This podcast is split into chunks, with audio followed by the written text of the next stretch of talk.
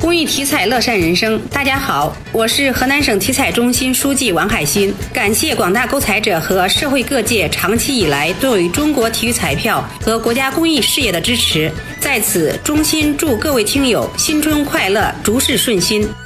记者从河南省高速交警总队了解到，春运第一周，全省高速公路车流量持续攀升。单日最高出口流量出现在一月二十七号，达到一百八十五点四万辆，较去年同期增长百分之十一点三。随着春节假期的临近，预计高速公路车流量将继续增长。春节假期前一天下午和第一天上午将迎来出行最高峰，假期最后一天下午将迎来返程高峰。预计当天高速公路车流量将突破三百二十万辆，是年日均车流量的二点五倍。